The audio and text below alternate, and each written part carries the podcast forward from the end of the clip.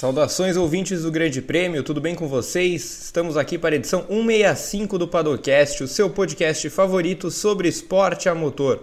Eu sou Gabriel Curti, comando a nossa atração com Luana Marino e André Neto, e na produção está Pedro Prado. Esperamos que todos vocês do outro lado estejam muito bem. Antes de tudo, mantendo a nossa tradição, um abraço para os amigos da Central 3, os maiores especialistas do país nos podcasts. Ouçam o Padocast até o fim e pulem direto para o feed dos nossos parceiros. Os podcasts da Central 3 estão nos melhores agregadores de áudio do mercado e aí você escolhe o que você prefere: samba, política, futebol, história, tem de tudo, não percam! Felipe Drogovic confirmou o favoritismo e conquistou o título da Fórmula 2 2022. O brasileiro da MP foi campeão, mesmo abandonando a corrida 1 na Itália e de quebra foi logo anunciado como reserva da Aston Martin 2023. Drugo é o grande destaque do ano nas categorias de base, não apenas entre os brasileiros, mas entre todos os pilotos. Mas e os demais brasas, como estão em 2022? A gente vai analisar aqui a temporada do Drogovic, mas também falar de um ótimo Enzo Fittipaldi, do promissor Caio Collet e de quem vem mais abaixo ali naquela escada rumo à Fórmula 1, tentando seu espaço, Gabriel Bortoleto, Dudu Barrichello, Rafa Câmara e coisa e tal. Vamos começar então falando de Drogovic. Luana Marino, bom dia para você. Como você está? E já me responda, foi merecido o título do Drogovic? Olá, tudo bom, Gá? Bom dia. Bom dia, André. E todos que estão nos ouvindo nesse momento, bom dia, boa tarde, boa noite. Sim, acredito que foi merecido o título do, do Felipe Drogovic. É, nós falamos bastante sobre isso no briefing especial, logo após a conquista do título dele, tanto que o André também estava junto conosco, o Vitor Martins, e esse título veio principalmente para premiar a regularidade da temporada dele. Ele fez uma temporada muito forte, uma temporada muito regular, claro, muito pela experiência que ele já possuía então ele acabou se destacando com isso e essa experiência também fez ele ajudar a MP a ter um salto de qualidade nessa temporada. O trabalho dele também foi fundamental junto com a equipe. Então eu acredito que foi foi tudo foi todo um conjunto, conjunto de detalhes, um conjunto de situações que culminaram nisso, que acabaram levando o Drogovic a conquistar esse título antecipadamente. Ele que até o momento é o único piloto que pontuou em todas as rodadas, ficou fora da zona de pontuação só em três corridas na temporada. Então daí a gente já vê como que realmente ele se, se destacou, se sobressaiu ainda mais numa categoria que é muito concorrida e essa questão do grid invertido para corrida sprint também proporciona é, situações mais adversas para um piloto. Então, às vezes, ele é colocado para largar no meio do pelotão, tem que escapar de confusões, batidas, é, freadas na frente dele, que pode causar um acidente. E o Drogovic também passou muito bem por boa parte dessas situações. É um piloto que erra muito pouco. Então, eu acho que é merecido sim esse título dele. André Neto, como o senhor está? Bom dia para você também. E você que é um druguista assumido, merecido o título dele em 2022? Bom dia, boa tarde, boa noite, Galo, Ana, Prado, que está na produção com a gente, para você que está ouvindo esse podcast. É, acho que foi completamente merecido esse título do Drogovic.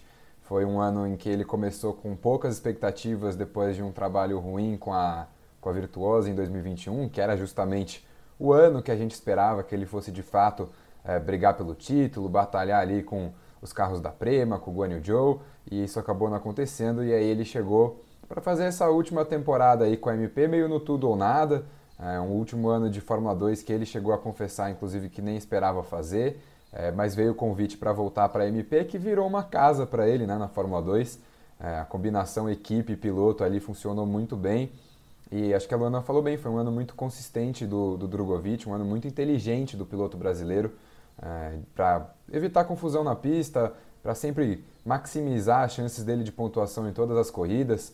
É, uma coisa que eu falei também lá no briefing especial que a gente fez é, depois do título dele, mas que eu acho legal retomar aqui, é, é a importância do desempenho dele nas classificações nesse ano. Né? O pior resultado do Drogovic numa classificação em 2022 na Fórmula 2 foi um 12º lugar é, em Imola e mesmo assim ele pontuou nas duas corridas naquele final de semana. Então, é, depois disso ele ficou no mínimo em décimo. Então, ele estava sempre ali, mesmo com o grid invertido, ele estava sempre largando entre os 10 primeiros, que é fundamental para você pontuar, para você conseguir pódios, é, para você, enfim, brigar por um título numa, numa categoria tão concorrida, tão disputada, é, tão equilibrada como é a Fórmula 2. E o Drogovic fez isso com excelência. Ele, enfim, é, eu vou continuar ressaltando aquela etapa da Espanha até o final do ano, até quando a gente continuar falando de Drogovic. Porque você vencer as duas corridas no mesmo fim de semana é extremamente impressionante, é algo é, raro. A gente teve isso é, em 2021, alguns pilotos venceram duas corridas no mesmo fim de semana, mas era outro formato, né? eram três corridas. Alguém varreu o fim de semana desse jeito não tinha acontecido é, desde que a GP2 virou Fórmula 2. Então, de fato, acho que foi um ano impressionante. A gente não esperava que o Drogovic fosse ter é, esse desempenho, até podia sonhar com ele brigando pelo título, mas de fato, ganhar, ganhar o campeonato com essa diferença que ele teve, com é, três corridas de antecedência, né? E ele podendo ganhar o campeonato dos boxes, vendo a corrida do pit lane ali depois de abandonar a prova, é, acho que isso daí ninguém esperava. Acho que a forma como veio esse título foi extremamente surpreendente e coroou um ano de, de muito brilho, de muito talento, muita consistência e muita inteligência do Drogovic. Lu, voltando para você então, é assim, basicamente assim que ele foi campeão, é, surgiu a, a, vaga de reserva na Aston Martin. A gente no Grande Prêmio trouxe essa informação até antes do título ser é, confirmado, mas nessa segunda-feira é, veio a, a, oficialização com o Drogovic sendo anunciado piloto de desenvolvimento e reserva da Aston Martin. Que tal a vaga para ele? É justa? Tá de bom tamanho? Justa, eu acho que sim, porque primeiro pela temporada que ele fez na Fórmula 2, eu acho que é justo ele ter um, um, espaço na Fórmula 1. Só que a gente sabe que o grid da Fórmula 1 nesse momento ele está cada vez mais fechado, está se fechando.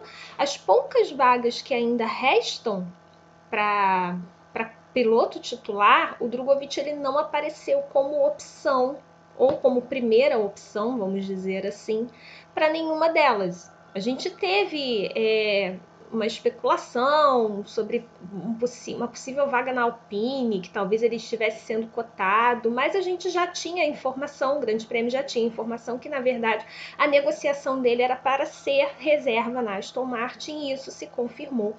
E eu acho que, em termos de ele merece, é justo, é justo pelo trabalho dele. Eu acho que dos pilotos esse ano que a gente viu na Fórmula 2, de fato, o Drogovic é o cara mais preparado para avançar, para subir para a Fórmula 1, não só pelo título, não só pelo título, mas pelo que ele fez ao longo de toda a temporada.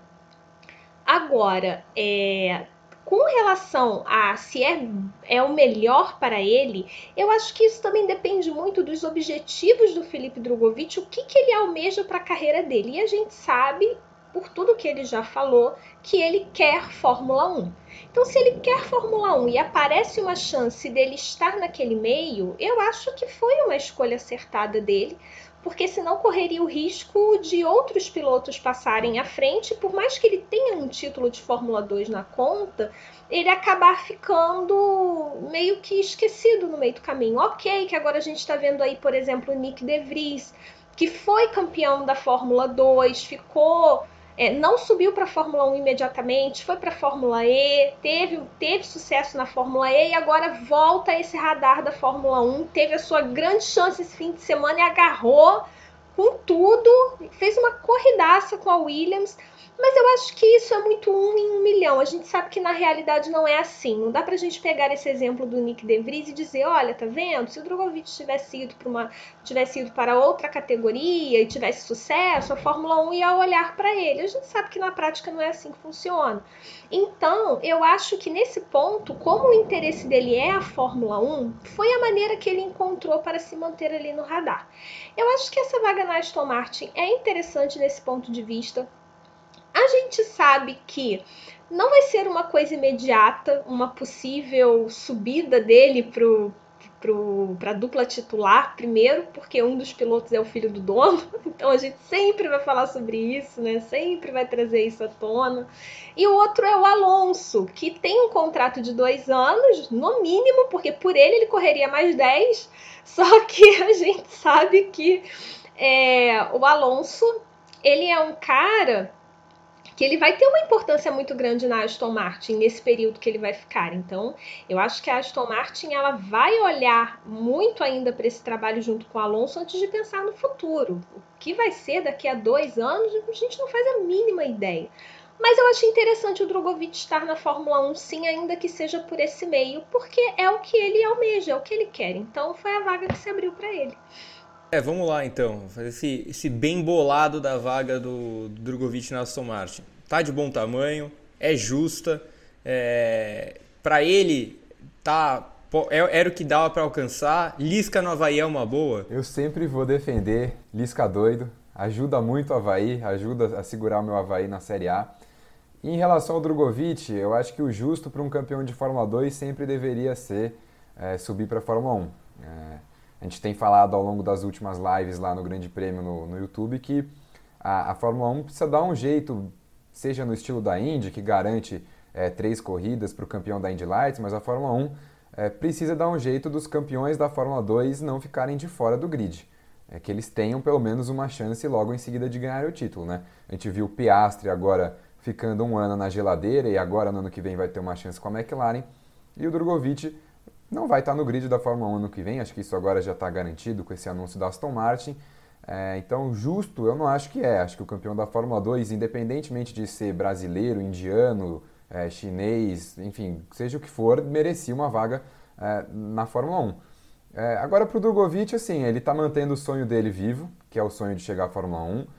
Ele vai ter um programa aí de teste com o carro antigo da Aston Martin. Inclusive, isso foi uma coisa que me incomodou um pouco, porque achei que no ano que vem ele testaria o carro desse ano. E pelo comunicado divulgado da Aston Martin, na verdade, em 2023 ele vai testar o carro de 2021, que é bem diferente do carro desse ano, um carro de um regulamento completamente oposto. É, então, não sei até que ponto isso vai preparar o Drogovic para entrar numa Fórmula 1, quem sabe em, 2000 e, em 2024. É, então, me preocupa um pouco esse cenário para o Drogovic. Acho que ele vai ter, vai ter uma possibilidade aí de aprendizado grande, de se manter em contato com o mundo da Fórmula 1, mas até que ponto isso vai proporcionar de fato para ele uma oportunidade, eu tenho minhas grandes dúvidas.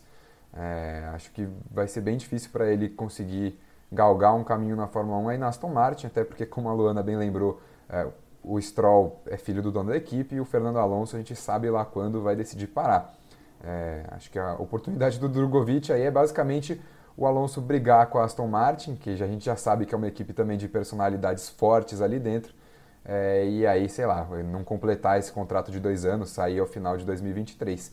É, mas de fato, é, uma, é um cenário que não é muito favorável, é um cenário que não é muito otimista, é, é um cenário que não deveria ser o cenário de um campeão da Fórmula Ô Lu, duas perguntas diferentes aqui na, no nosso próximo item, tá? É, Primeiro, o Lawrence Stroll prometeu no anúncio de ontem que vai fazer, vai fazer de tudo, não vai poupar esforços para colocar o Drogovic no grid da Fórmula 1. A primeira pergunta é: a gente pode acreditar em Lawrence Stroll? E a segunda pergunta: o Drogovic vai chegar na Fórmula 1? Olha, quanto aos esforços, ele só não disse que vai ser na equipe dele, né? A gente pode ter ele. Eu gostei muito dessa observação do, do Dedé sobre o Alonso. Eu acho que tem um pulo do gato aí, porque o Alonso não é lá uma pessoa muito fácil. Vai que dá uma treta e opa, o Drogovic está ali para pegar a vaga.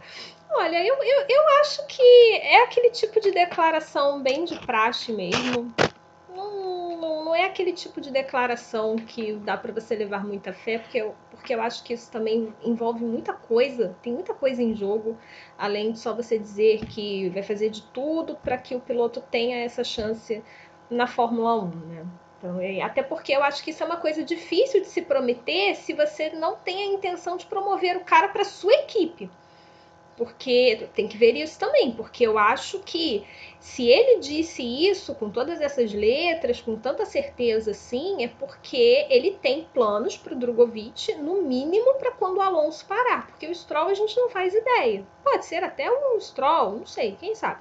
Mas com relação ao Alonso, a gente tem uma data limite aí para ele na próxima, daqui a dois anos. Então, a gente parte desse princípio. Só que realmente, para você garantir isso, você precisa abrir essa vaga no time onde você chamou o cara para ser o seu piloto reserva. Então, eu, eu, penso nisso, porque também você tentar arrumar local para ele depois em outra equipe é uma coisa muito muito vaga, é muito difícil a gente ter essa certeza. É, só, me, só repete a última pergunta, Gá, que você fez para mim. estará na Fórmula 1? Isso aí já eu já acho um pouco eu tenho minhas dúvidas, eu confesso que eu tenho as minhas dúvidas. Eu torço para que ele apareça sim no grid da Fórmula 1, porque eu acho que seria o mais justo de tudo, conforme o André muito bem pontuou. Eu acho que ele, como campeão da Fórmula 1, ele merece uma vaga nesse grid. Então, eu torço para que isso aconteça por uma questão de justiça pelo título dele da Fórmula 2. Agora, se ele vai estar na Fórmula 1, eu tenho um pouco de dúvida. Eu tenho um pouco de dúvida por causa da porta de entrada dele na Fórmula 1, a Aston Martin. Só mesmo, acho que abrindo uma vaga na própria Aston Martin para ele poder fazer essa estreia. E aí, André? Sobre confiar em Lawrence Stroll e sobre vagas eventuais na Fórmula 1? Acho confiar em bilionários uma coisa meio complicada, Gá. E aí no Lawrence Stroll ainda mais, é, me preocupa bastante. Mas assim, eu fiquei pensando bastante, porque assim, a escolha do Drogovic é óbvia, ele, ele quis se manter na Fórmula 1, é, em contato com a categoria. Agora, por que, que a Aston Martin foi atrás de criar um programa de pilotos, uma academia de pilotos que não tinha, e por que, que ela foi atrás do Drogovic? É, a Aston Martin tem aí um piloto que a gente sabe, sei lá, quando ele vai sair da, da equipe, que é o Lance Stroll, e tem um Fernando Alonso que é um piloto experiente. É, eu acho que esse movimento da Aston Martin com o Drogovic indica que ela está assim pensando num futuro talvez é, não só pós-Alonso, mas talvez pós-Lance Stroll também. É, não sei até que ponto o pai vai ter tanta paciência com o filho, assim, dependendo de como for o próximo ano com o Alonso. A gente já falou isso algumas vezes também. É, pode ser que o Alonso acabe com a carreira do Stroll na Fórmula 1 se a, a diferença de desempenho for, for muito discrepante. Eu não, não consigo, não acho tão impossível assim é, o Lawrence Stroll brigar com o filho ali também e, e decidir que é melhor para os negócios dele que o Lance Stroll saia da equipe. Então, é, acho que a Aston Martin está pensando também em montar uma equipe meio no molde Alpine, que tem a sua própria categoria de base ali. É, e o Drogovic, acho que nessa, nessa função de ser o primeiro cara dessa academia de pilotos, acho que ele assume um papel bem interessante, sim. É, e aí, enfim, aí eu, eu fico com as minhas dúvidas em relação, de fato, qual é a intenção da Aston Martin. É pensar num futuro é, talvez sem Stroll, sem Alonso, desenvolver talentos jovens mesmo para subir para a equipe? Ou o Lawrence Stroll aceitou um cara que pode ser uma garantia ali, caso as coisas deem errado com um dos dois pilotos, um cara que está querendo ou não trazendo um dinheirinho a mais para a equipe e que é um campeão da Fórmula 2? É, acho que vai depender bastante dessa intenção da, da Aston Martin. Não sei qual, que, qual foi a promessa de fato que ele fez. Acho que ele dizer que vai fazer o máximo para o Drogovic chegar é, na Fórmula 1 é o que ele deveria falar se ele queria contratar o brasileiro. É, mas eu pessoalmente acho muito difícil que o Stroll, o Lawrence Stroll, coloque o Drogovic em outra equipe na Fórmula 1. Acho um cenário muito, muito improvável de acontecer. É, mas é isso, eu, eu fico com, a, com, esse questionamento de o que, que a Aston Martin quer com esse programa de desenvolvimento de pilotos, porque é isso que vai acabar determinando também o futuro do Drogovic. Muito bem, então você não acredita muito no paizão Lawrence Stroll, né? Nessa figura que vai carregar o Drogovic pelo, pelo grid da Fórmula 1. Ô Lu, mudando um pouco de piloto, mas ainda na Fórmula 2. Temos Enzo Fittipaldi brigando seriamente pelo top 3, mesmo que pela modestíssima Charus. Que tal a temporada dele? Temporada muito boa, muito boa. É, como você falou aí, né? É uma equipe bem modesta, é uma equipe pequena até. E só para a gente ter uma ideia, eu não, não fiz, não, não chequei ainda é, a classificação após essa última rodada, mas o Fittipaldi chegou para a disputa da última rodada na Itália com 111 pontos e a equipe dele, a, a Charous, com 115 pontos. Então, de 115 pontos, 111 do Fittipaldi. Quer dizer, daí a gente já vê que é praticamente um campeonato sozinho. E nesse campeonato sozinho, ele já chegou a estar em quarto lugar. Ele teve uma rodada mais complicada antes da Itália, e aí caiu para sétimo. Só que nesse fim de semana ele já voltou a pontuar, como ele sempre faz, ele sempre vem buscando pontos e herdou o pódio com a, a desclassificação do Iwasa. E o que não é novidade, porque o Fittipaldi ele tem, ele, ele vem tendo um campeonato tão consistente que pódios já não são mais surpreendentes. A gente agora já fica na expectativa de ele até beliscar uma vitória. É claro que agora faltam só duas corridas, a gente tem só mais uma rodada para encerrar, mas não seria surpresa nenhuma se ele vencesse uma dessas corridas, pelo que ele já vem fazendo. Então, é, o, fato dele, inclusive, estar chamando a atenção da Fórmula 1, chamar a atenção, né, até de equipes melhores do grid da Fórmula 2, é a resposta. É a resposta de tudo que ele vem construindo, construindo ao longo dessa temporada. Eu tô gostando muito das performances dele. Ele sempre, quando ele tem a oportunidade é, de pontuar, de ficar ali à espera de um pódio, ele aproveita muito bem. Essa última corrida, ele, ele poderia ter terminado em segundo, inclusive, porque com a desclassificação do Iwasa, ele herdeu o terceiro posto. Só que ele pressionou o Iwasa durante boa parte da prova ele não conseguiu ultrapassar porque a pista de Monza é uma pista um pouco mais complicada para ultrapassagem, até mesmo com DRS. Então faltou um pouquinho ali um empurrão do carro mesmo. Aí nessas horas eu acho que o fato dele dele ter nas mãos um carro um pouco inferior acaba pesando. Mas ele poderia ter conquistado esse terceiro lugar na pista mesmo tranquilamente. Então é uma temporada muito boa do Fittipaldi é, na Fórmula 2. André, é, para ilustrar o comentário da Lu, são 126 pontos de 130 possíveis da Charus conquistados pelo Enzo Fittipaldi. É, acho que ele começou meio devagar, até porque essa é a expectativa, né, numa Charus, você não, não se espera que você ande muito na frente. É, mas como a gente falou do Drogovic, que, por exemplo, pontuou em todas as etapas, o Enzo pontuou em todas as etapas depois das duas primeiras. Né? Ele não pontuou no Bahrein e na Arábia Saudita.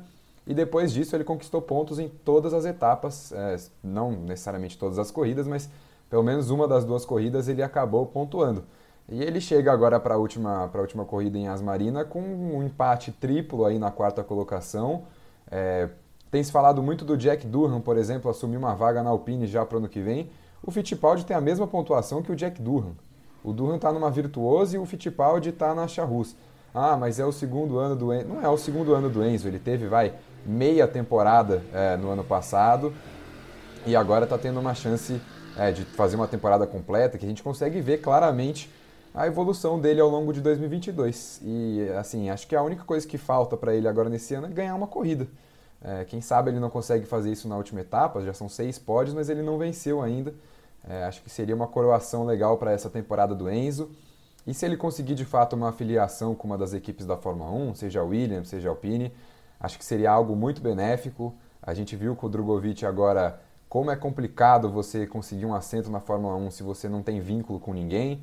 É, por mais que isso te abra margem para negociar com todo mundo, você sempre está atrás na ordem de prioridade das equipes. Então, é, acho que Williams e Alpine, as duas têm um, um cenário aí que Pode ser que tenham vagas é, para 2024 até, né? 2023 ainda tem vagas, mas para 2024 também a chance de, de, terem, dessas duas equipes terem vagas é alta. É, então acho que o, o Enzo assinando com uma, com uma academia de pilotos e conseguindo uma vaguinha numa equipe melhor é, e abordando a próxima temporada da Fórmula 2 da mesma forma do que ele está nesse ano, né, buscando sempre pontuar, é, evitando confusão, consistência. Acho que ele pode sim ser um candidato forte ao título da Fórmula 2 no próximo ano e a gente fica com um cenário legal para quem sabe 2024 ter um brasileiro de volta na categoria. Lu, Grande Prêmio apurou que o Enzo tem sondagens de Williams e Alpine é, para a vaga de reserva em 2023 é, e também já negociações para estar em uma equipe de ponta na Fórmula 2 ano que vem, que é o objetivo dele, né? Ele quer mais um ano de Fórmula 2 por uma grande equipe. Que tal esses movimentos? Eu acho, eu acho que são bem interessantes e eu acho que isso só confirma tudo que a gente tá falando a respeito da temporada dele. Ele ele tá fazendo por merecer, ele chamou atenção. E eu acho que o mais interessante disso tudo é ele ter chamado a atenção do, do Alonso, né, nessa história. O Fernando Alonso se interessou em ser o empresário dele, mostrou esse interesse. E a gente sabe que o, o Alonso ele tem uma agência, ele cuida, né, gerencia a carreira de alguns pilotos, então é bem interessante esse movimento também. Eu acho que de Williams e Alpine, eu, eu acredito que a Alpine, pela equipe, eu acho que a Alpine ela tem uma estrutura bem legal de base, ela tem uma categoria de base, a gente vai falar sobre ela mais à frente, porque tem brasileiro correndo nela, inclusive. A Alpine tem uma academia de pilotos que também é bem interessante. Então eu acho que para o Enzo, talvez a Alpine seja, seja um caminho, não vou dizer um caminho melhor que a Williams, mas eu acho que é um caminho mais interessante. Eu acho que pela estrutura da Alpine, eu acho que pelo que a Alpine hoje é na Fórmula 1, mas as duas são, são incríveis, são, são duas portas muito boas que querem se abrir para ele, né? Agora eu acho que também a escolha dele de permanecer na Fórmula 2 é muito inteligente. No caso, se é ele permanecendo na Fórmula 2, a gente acredita que vai ser isso porque é a prioridade dele. A prioridade dele é ir para uma equipe melhor. E eu acho que ele está fazendo certinho. Ele fez uma temporada muito boa, falta uma rodada ainda. E para o ano que vem, se ele realmente conseguir uma vaga numa equipe de ponta, é forte candidato. É claro que a gente viu, por exemplo, o Drogovic em 2021 indo para uma equipe melhor, uma equipe teoricamente melhor, e não funcionou. Tem isso também, pode não funcionar, mas eu acho que são casos e casos. A tendência é que dê certo, a tendência é que o Enzo, por tudo que ele mostrou esse ano, se ele for para uma equipe como a Prema, a Art, uma Carlin da vida, a tendência é ele brigar por vitórias e a gente ver o Enzo Fittipaldi até brigando pelo título. E eu espero que isso se confirme, porque vai ser bom, vai ser muito bom para as intenções dele para a Fórmula 1. Eu acho que ele precisa de mais esse ano na Fórmula 2, mas também mais um ano na Fórmula 2 tirando leite de pedra, não precisa, né? Acho que está na hora dele subir um pouquinho, então tomara que dê certo e ele consiga uma vaga numa equipe melhor ano que vem. André, indo para a Fórmula 3 agora, Caio Collet é, terminou a temporada no oitavo lugar, um grid bem forte esse ano na Fórmula 3, venceu duas corridas, fez cinco pódios. Qual que é o balanço da temporada dele? Foi uma temporada bem sólida, até pensando que ele estava no MP, né, e na Fórmula 3. É, a minha sensação é que a diferença de equipes é até maior do que na Fórmula 2. Na Fórmula 3 a gente tem ali Prema, a Arte e a Trident que sempre estão brigando ali na frente nas últimas temporadas e a MP do, do, do Caio fica um pouco mais para trás, então ele terminar o ano em oitavo, é, considerando que tem aí nove carros na frente dele que na teoria são, são melhores, são equipes mais fortes, é, acho que uma temporada bem sólida. É, ficou faltando só aparecer um pouco mais nas corridas principais, né? As duas vitórias e os cinco pódios que você falou foram todos em corridas sprint. É, acho que as corridas principais, aí até, enfim, por questão de ritmo de carro, ele não conseguia brigar tanto melhor resultado foi um, um, quarto lugar em Silverstone. Mas é um ano bom do Caio, acho que é um ano que coloca ele em contenção aí para uma vaga na Fórmula 2 para 2023. Acho que esse deveria é, ser o próximo passo dele. É, espero que ele consiga, de fato, é, uma vaga decente, né? não precise fazer que nem o Enzo está fazendo agora de tirar é, leite de pedra, mas é, foi um ano bem consistente do Caio. Acho que ele fez corridas boas também em chuva, se eu não me engano, na Bélgica. Acho que teve uma corrida na chuva dele muito boa. Enfim, acho que é um, é um, ano sólido, é um ano em que ele não tinha um carro para brigar por título, por exemplo, mas que ele teve bons desempenhos e, e mostrou que é um, é um, piloto com potencial e que talvez com um carro melhor nas mãos ele possa brigar por coisas maiores. E aí, Lu, é, temporada do Caio Collet e o que, que você projeta para ele em 2023? Ah, eu concordo muito com que o, com o que o Dedé falou. É, o, essa questão das largadas dele, das vitórias, dos pódios, isso também vai, vai muito da, da classificação. A, a, classificação dele é que ficou a desejar. E eu acho que isso envolve muito também a questão do carro da MP. Isso, isso é uma coisa, inclusive, que também vale para o Enzo Fittipaldi, que a gente falou agora há pouco. É, ele, ele teve um pouquinho mais de dificuldade com o ritmo de classificação. O Caio Collet também é, o ritmo de classificação não foi tão forte como o ritmo de corrida, então por isso que a gente viu esses resultados melhores dele sendo conquistados na sprint, porque a sprint funciona do grid invertido. Então nessa do grid invertido ele acaba pulando lá para frente. Se não me engano, a corrida que o, que o Dedé falou foi a primeira vitória dele na Hungria, que choveu. Choveu isso, né? Que choveu e ele fez um corridão. Ele fez um corridão. Ele é bom de chuva ele quando ele assumiu a primeira posição, ele já abriu acho que papo de 5, 6 segundos assim de vantagem, cruzou a linha de chegada com muita tranquilidade à frente do segundo colocado. Então a gente percebe que é, é interessante porque são situações que acontecem que, que o piloto ele acaba se sobressaindo num determinado aspecto. E para o Caio Collet é a chuva ele é bom de chuva. Pelo menos deu para a gente notar que com chuva ele tem um controle muito bom e ele acabou é, batendo os adversários com facilidade. Eu acho que ele, ele tem tudo para o ano que vem também seguir bem, seguir, continuar é, buscando resultados melhores. Eu acho que seria interessante até se aparecesse uma vaga na Fórmula 2 para ele, por que não subir? Porque, porque eu acho que, pelo que a gente viu, até na Fórmula 2 esse ano, de alguns pilotos da Fórmula 2, tem pilotos da Fórmula 3 que já poderiam estar ali tranquilamente, inclusive da academia da Red Bull, mas deixa, a gente, isso aí a gente deixa um parêntese. Mas eu acho que seria interessante, seria uma oportunidade ele já ele já ter a, a chance, quem sabe, de correr numa Fórmula 2 ano que vem, Talvez ele não consiga, claro, uma equipe de ponta, mas a gente viu aí o Fittipaldi numa equipe menor e tendo resultados muito bons. Então, eu acho que o Coleta tá num caminho bem interessante também, bem legal. Olha, é, eu concordo com vocês. Acho também que a temporada dele foi boa e que é, teve as limitações da equipe, do carro e que ele fez um bom trabalho diante disso. Mas tem uma questão importante aí, né, André? É, o esquema de programa de jovens da Alpine é, a gente ouviu muito o Caio falando que tinha um confronto direto com o Vitor Marta já no ano passado, né, e tal. E esse ano o Marta foi campeão. Uma equipe mais forte, coisa e tal, mas foi campeão. Como que fica a situação do Caio no programa da Alpine? Então, Gá, é complicado mesmo. Acho que o, o se coloca tranquilamente aí como talvez o novo piastre da academia da Alpine. É o novo projetinho que a equipe francesa tem. É um piloto francês também. É, e é um cara muito talentoso, ganhou um título numa temporada muito concorrida, muito equilibrada da Fórmula 3.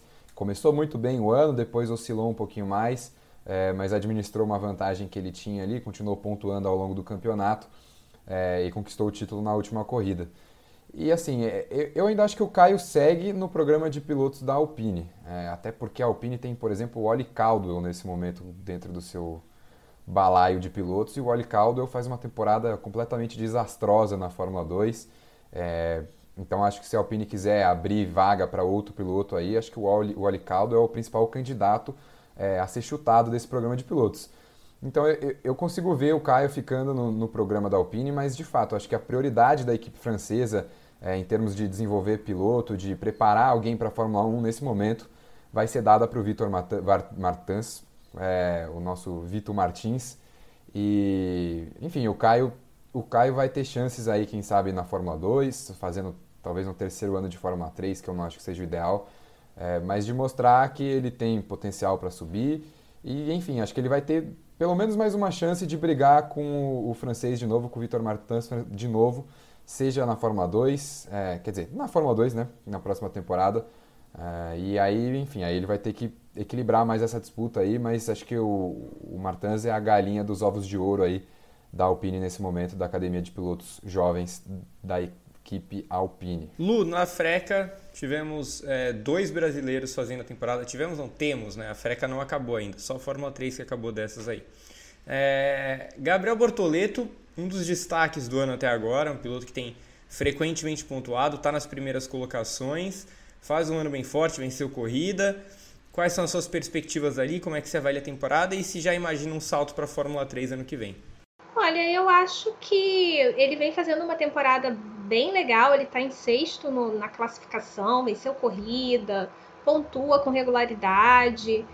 E eu, e eu acho que a Fórmula 3 Foi até o que eu falei também sobre o Colé dele, dele estar na Fórmula 3 e quem sabe abrir uma vaga na Fórmula 2, eu, eu não acho que seria problema subi-lo.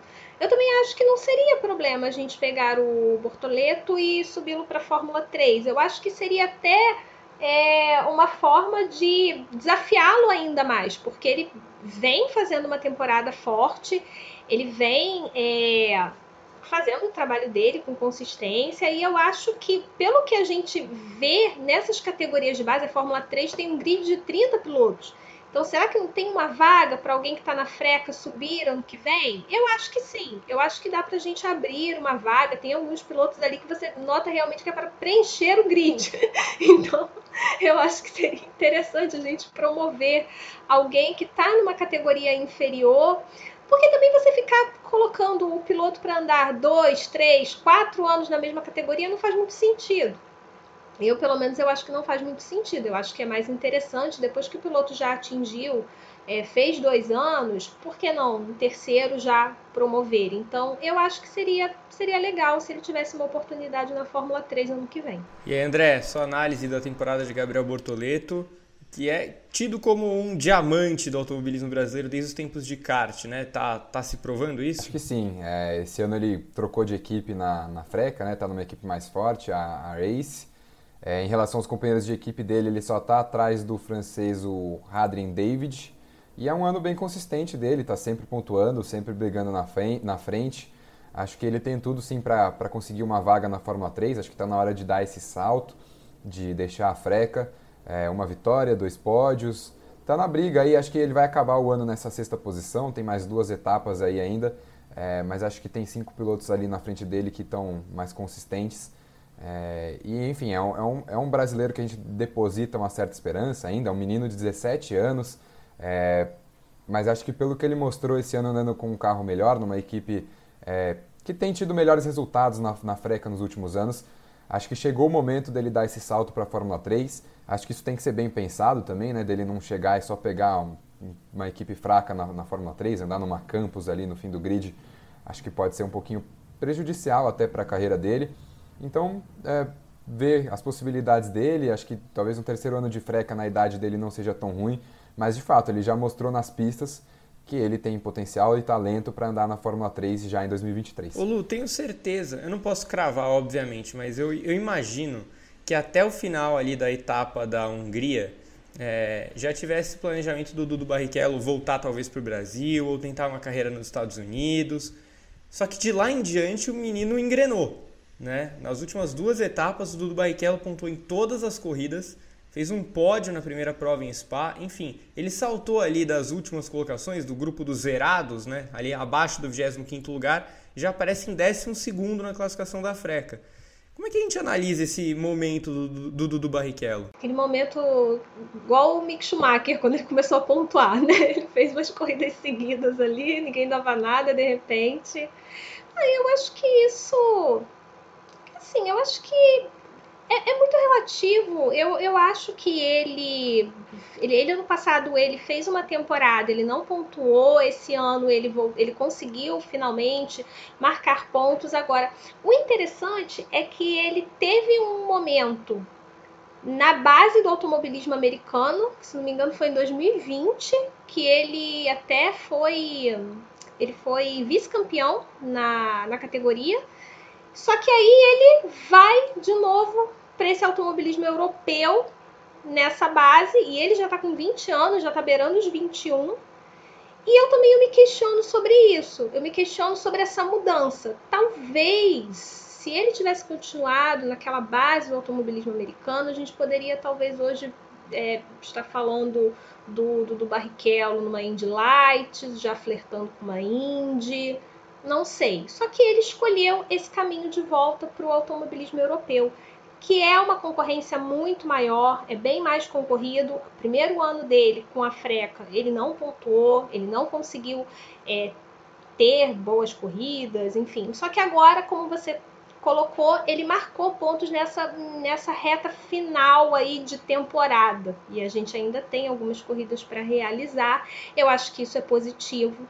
Eu acho que isso é, é positivo até para ele permanecer na categoria e eu acredito que talvez seja esse esse o cenário, ele permanecer na categoria. Não sei se talvez ele conseguiria mudar por uma equipe melhor. Eu acho que isso também envolve muito questão de dinheiro, questão de patrocínio, é assim como é em qualquer lugar. Não só a gente fala muito de patrocínio para Fórmula 1, mas para categorias de base também funciona dessa forma. Então eu acho que se a gente pensar talvez dele indo para uma equipe melhor na freca, eu acho que vai envolver uma questão de patrocínio para isso.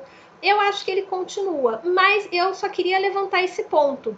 Eu, eu me pergunto sobre isso. Talvez se ele tivesse continuado na base do automobilismo americano, será que a gente não, não veria o Dudu Barrichello hoje flertando com uma vaga na Indy para o futuro, até pela idade que ele já tem? A gente vê, por exemplo, é, o Enzo Fittipaldi, na mesma idade, já sendo sondado por equipes de Fórmula 1. Enquanto o Dudu Barrichello, que acabou tendo um outro caminho aí no, no seu percurso, tem quase 21 anos, ele completa 21 anos esse mês, e ainda numa categoria de base que é teoricamente menor que a Fórmula 3. Ainda teria esse degrau da Fórmula 3 para subir até Fórmula 2. É, automobilismo é uma coisa muito imprevisível, vai muito também do que o piloto quer. O que, que esse piloto almeja? O que que, qual o objetivo dele? Mas para esse objetivo você tem um preço a pagar, você tem é, escolhas a fazer e às vezes essas escolhas acabam te levando para outras direções. Muito bem. O, o André, no começo do ano, principalmente, houve aquele alvoroço pelas campanhas de Rafa Câmara na Fórmula 4 italiana e na Fórmula 4 alemã. É, deu uma arrefecida nos últimos meses, até porque o, o nosso Kimi Antonelli começou a varrer todo mundo, um piloto muito promissor.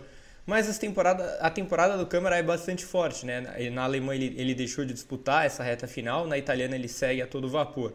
É, que tal Rafa Câmara, ainda muito jovem, quais os próximos passos para ele? Acho que a gente tem que lembrar também que ele está numa prema que é extremamente dominante na Fórmula 4, mas de fato o Kimi Antonelli tem sido excepcional, né? Se a gente pegar na, na Fórmula 4 italiana, ele simplesmente venceu todas as três corridas em Spa, e depois ele foi lá e venceu todas as três corridas de novo em Vallelunga. É, então é um cara que é, parece ser muito acima o Kimi Antonelli, é um cara que já é piloto da Mercedes, é, que enfim, acho que a gente pode pensar nele na Fórmula 1 daqui a alguns aninhos. É, e o Câmara tem feito um ano bem sólido, acho que a expectativa dele é, é uma briga interna ali na Prema, né? Acho que não tem muita competição externa e ele está sempre andando atrás é, do Kimi Antonelli. Ele largou a, a Fórmula 4 alemã, ele teve que perdeu uma rodada por conta de Covid e depois é, parou de competir.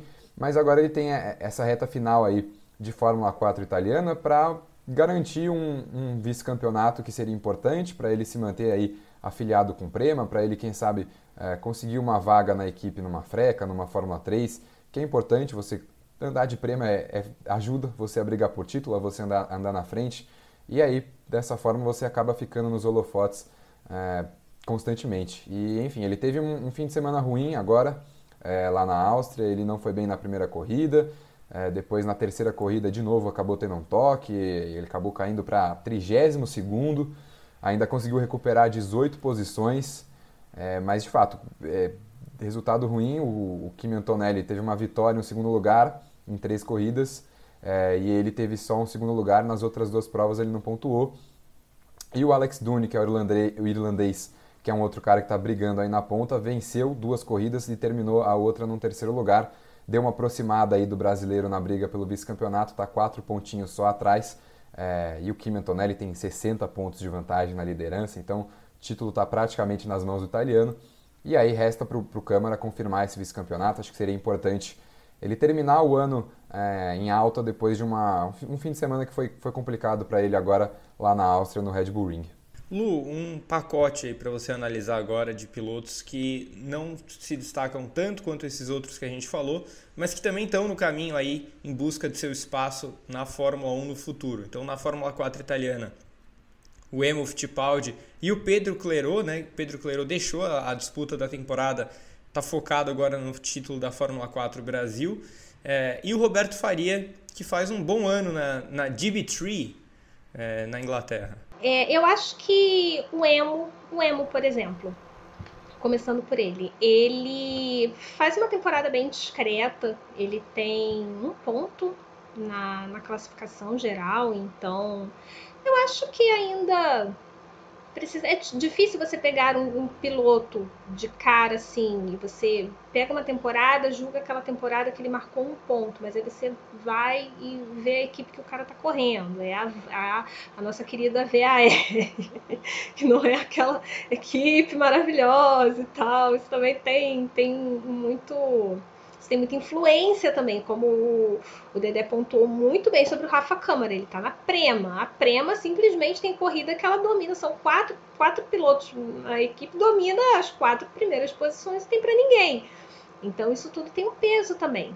Mas eu acho que é a caminhada. Eu acho que ele está ali, deve permanecer, deve fazer mais um ano de Fórmula 4, italiana talvez, talvez é, mude o foco dele, é possível, mas eu acho que ele vem, vem fazendo uma temporada que também não dá pra gente julgar de uma maneira muito incisiva, né? Julgar de uma maneira muito, ah, não, não está fazendo uma boa temporada porque só tem um ponto, porque tem essa questão. Eu acho que isso pesa muito a equipe que você está. É, no caso do Clerô, eu acho que ele fez uma escolha interessante até, porque você tá na Europa, mas aí de repente você percebe que se você voltar para o Brasil, você tem mais chances de sucesso, vamos dizer assim. Você consegue um título, ao mesmo tempo com esse título, você adquire mais experiência, você adquire mais quilometragem, e isso pode dar uma outra direção para sua carreira.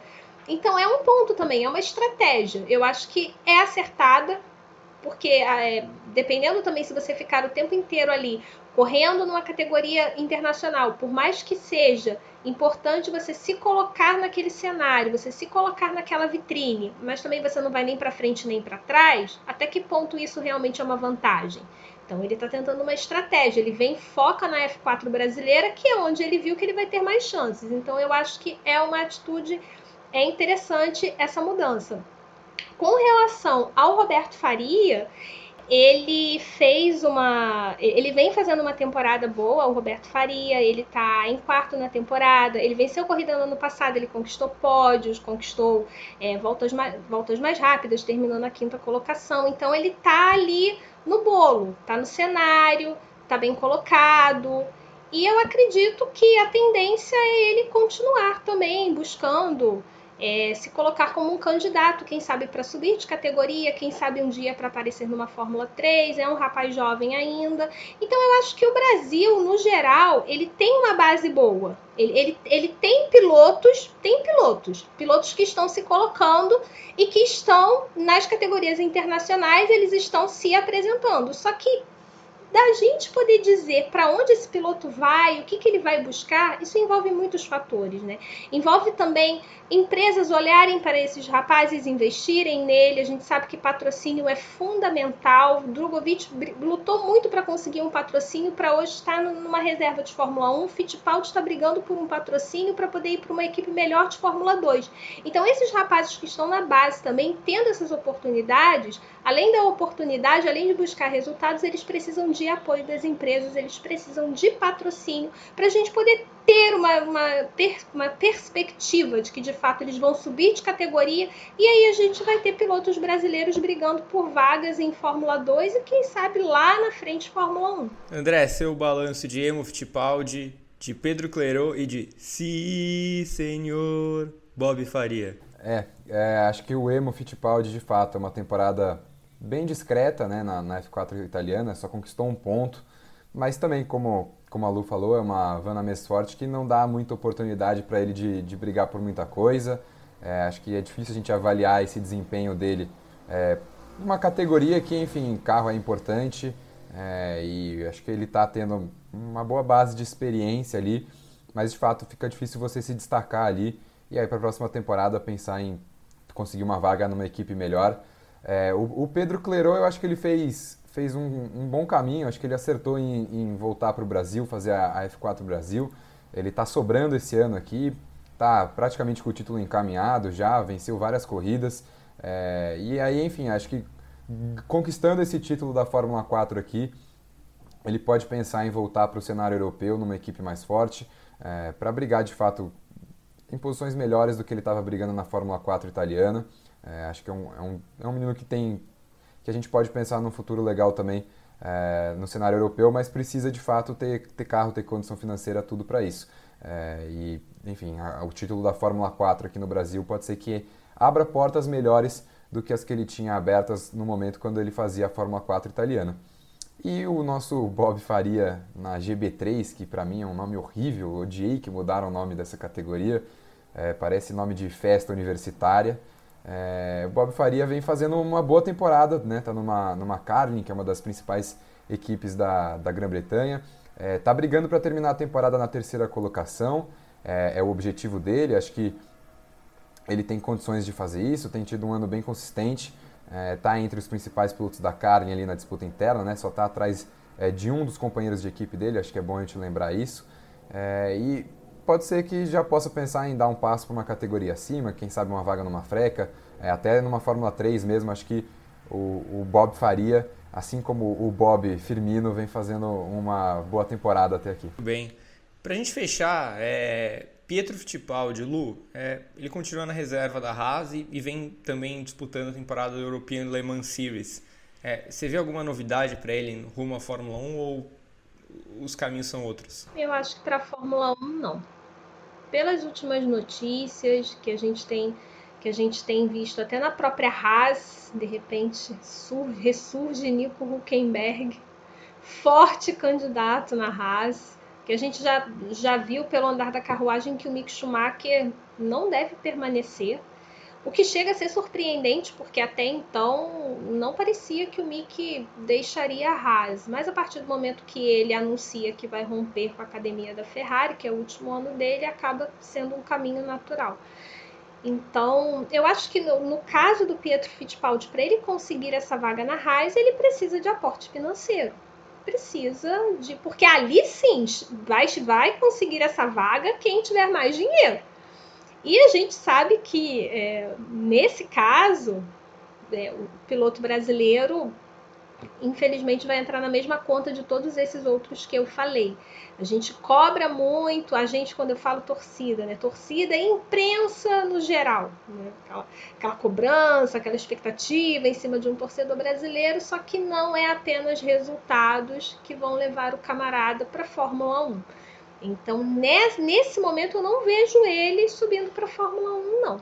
Eu acho que ele a tendência é continuar no turismo ou talvez se voltar para monoposto, não deve voltar para a Fórmula 1 por conta dessa situação. Ele já tem 26 anos já, então eu acho que também ele já está entrando já numa zona, falando de idade, que talvez as portas já comecem a se fechar para ele na Fórmula 1. Eu sei que sempre vai ter alguém que vai falar: "Ah, Nick De Vries, 27 anos". Eu acho que o Nick De Vries é o ponto totalmente fora da curva em tudo que a gente vê e tudo que está acontecendo. Ele está sendo a exceção à regra. Então, não vamos comparar com a situação do Nick De Vries. Mas eu acho que é exatamente isso. Acho que ele já está entrando numa fase também talvez a Fórmula 1 já olhe para ele e não, não tenha mais como uma opção, uma prioridade, e talvez nem a, na verdade talvez não, a própria Haas não olha para ele assim. E amanhã pode ser que outro piloto já esteja no lugar dele como um reserva, nós não sabemos. Então, eu acho que a tendência é ele continuar fazendo carreira no turismo. E eu acredito que pode ser uma carreira bem sucedida também. A gente já viu tantos pilotos brasileiros que vão para outras categorias e têm sucesso, títulos. Automobilismo não é só Fórmula 1, por mais que todos sonhem com isso. André, teremos pilotos brasileiros no grid da Fórmula 1 em breve? Quando? Quem? Que depende do que a gente considerar breve aí, né, Gá? É, acho que 2023, com, esse, com essa confirmação do Drogovic como reserva e piloto de desenvolvimento barra o primeiro da academia Aston Martin, está bem claro que não, não vamos ter brasileiro no próximo ano. E aí para 2024, aí eu acho que a gente tem uma chance bem legal de ter um brasileiro na Fórmula 1. É, estou esperançoso, acho que o Enzo pode ter um ano bem legal na Fórmula 2. Se de fato esses rumores aí de que ele pode assinar com uma Williams ou com uma Alpine para a academia de pilotos se confirmarem, acho que ele se coloca numa posição bem legal é, para conseguir uma vaga em 2024 é, e aí a gente também tem que ver os esforços que o papai Stroll vai fazer de fato para colocar o Drogovic na Fórmula 1. É, mas acho que 2024 pode ser o, o ano da volta do Brasil para o grid da Fórmula 1. É, de fato, se o Enzo tiver um ano bom, acho que isso seria bem importante. Acho que ele tem é, todo um peso de nome, de até de apoio financeiro um pouco maior que o Drogovic. E se de fato ele estiver vinculado a uma academia de pilotos, acho que ele entra com mais chances. E querendo ou não, o Drogovic vai estar rondando ali o ambiente da Fórmula 1 ainda. É, então acho que 2024 é um ano que a gente pode chegar num cenário de mercado de pilotos com dois brasileiros com boas chances. E aí acho que um deles acaba entrando na Fórmula 1, seja o Enzo, seja o Drogovic. Concordo com, concordo com o Dedé. É, eu acho que o Enzo Drogovic e eu também colocaria o Rafa Câmara no futuro. Eu gosto do Rafa Câmara, eu acho ele um piloto bem, bem interessante para a gente ficar de olho. E, eu, e por mais que o, que o Antonelli esteja apavorando, ele está ali na cola. E ele já chegou a liderar a temporada em dado momento, ele está na academia da Ferrari, então Óbvio que não para agora, porque ele é muito jovem, mas eu acho que é um nome interessante para o futuro se ele continuar seguindo como ele tem feito. Então eu acho que o Enzo Fittipaldi e o Felipe Drogovic é o natural pelo que eles fizeram, pelo que eles fizeram na Fórmula 2, o Drogovic principalmente pelo título. E eu acho que desses pilotos que nós falamos da base, o Rafa Câmara, o Rafa Câmara é um nome interessante. Eu acho que no futuro, quem sabe a gente pode ver é o Rafa Câmara também sendo sondado, o nome dele aparecendo em alguma especulação. Quatro anos atrás eu dei o palpite que o próximo brasileiro na Fórmula 1 seria o Caio Collet. É, não está perto de acontecer esse palpite, com certeza o Drogovic e o Enzo estão na frente dele nesse momento. Mas vamos ver, né? Eu não, não mudo meus palpites, então o palpite de 2018 meu continua de pé, Caio Collet estará na Fórmula 1 mas eu concordo com vocês. Acho que Drugo e Enzo têm boas condições, principalmente para 2024. É óbvio, né? O grid de 2023 já está se fechando, mas ah, vão se colocando em boas situações, situações promissoras para o futuro. Bom, a Fórmula 1 fechou sua, tri, sua tripladinha no último fim de semana com o GP da Itália, mais uma vitória do Verstappen, óbvio. Agora são três semanas de pausa até o GP de Singapura. Como sempre, confiram o noticiário do Grande Prêmio, a GPTV, a nossa programação de vídeo continua sem parar por lá. No seu agregador favorito de podcast entram os nossos principais programas. E quando é fim de semana de Fórmula 1, as edições várias do briefing com sexta-feira, sábado e antes e depois da corrida no domingo. No GP2, nosso segundo canal no YouTube, os vídeos de análises continuam por lá. Agradeço muito a Lu, ao André, ao Prado, aos amigos da Central 3, Gil e a mim. Um beijo para todos vocês e até mais. Tchau.